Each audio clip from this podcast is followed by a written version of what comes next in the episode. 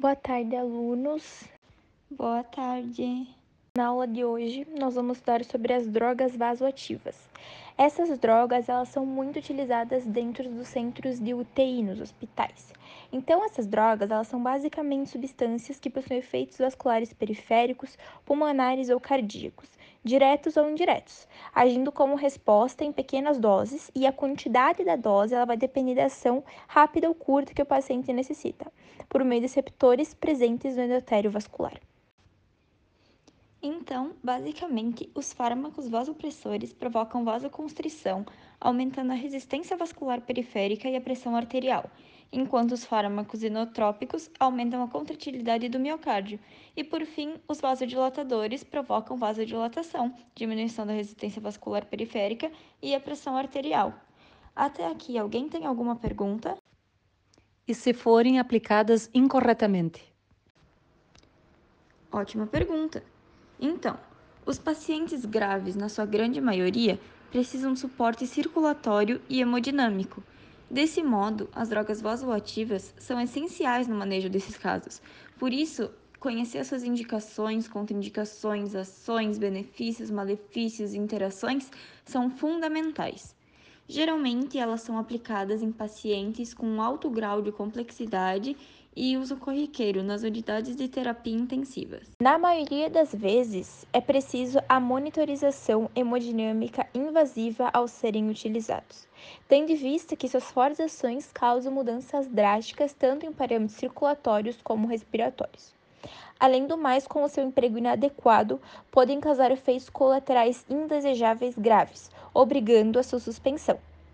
Alguns efeitos colaterais importantes são a taquicardia, taquiarritmia, hipotensão, hipertensão, vasoconstrição excessiva, tanto que se deve ter cuidado com a isquemia dos órgãos, principalmente nas extremidades.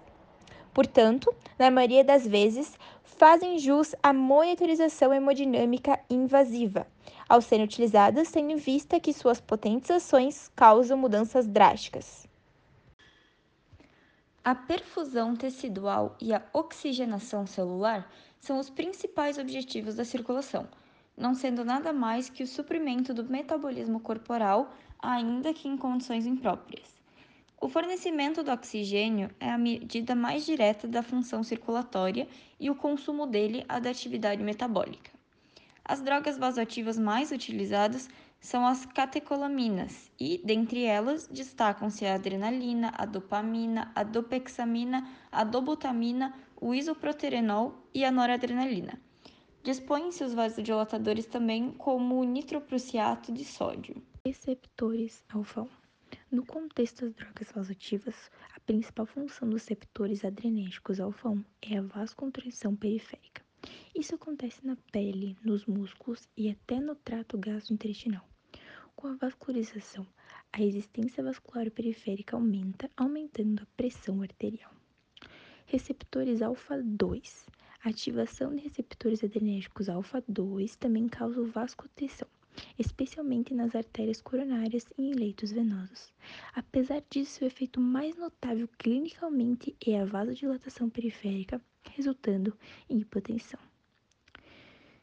Nos receptores beta-1 eles fazem muita diferença no coração, mais especialmente no miocárdio. São inotrópicos positivos, ou seja, eles aumentam a força contrátil dos músculos cardíacos.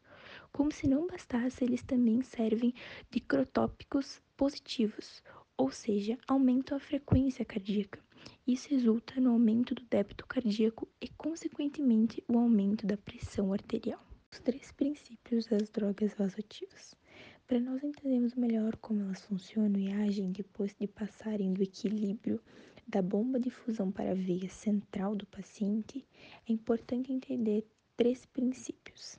O primeiro, uma droga, ela ativa vários receptores, mas e não só um, e também em intensidades diferentes. Isso significa que a resposta fisiológica a cada droga não é linear pois depende da interação de diversos receptores com os efeitos distintos.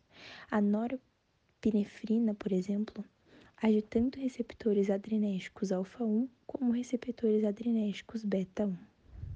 Segundo, resposta dose dependente. Uma mesma droga pode ter efeitos diferentes e até contrários em diferentes doses. Isso acontece em parte porque uma droga pode ativar receptores diferentes em concentrações diferentes. A dopamina, por exemplo, ativa principalmente receptores beta-1 em doses baixas, mas em doses mais altas, o organismo dos receptores alfa se tornam mais importantes. Terceiro, os efeitos diretos e efeitos reflexores.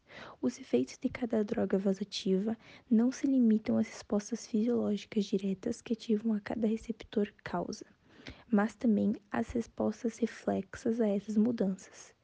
Por exemplo, o aumento do débito cardíaco causa uma dopamina leve à vasodilatação periférica e reflexa.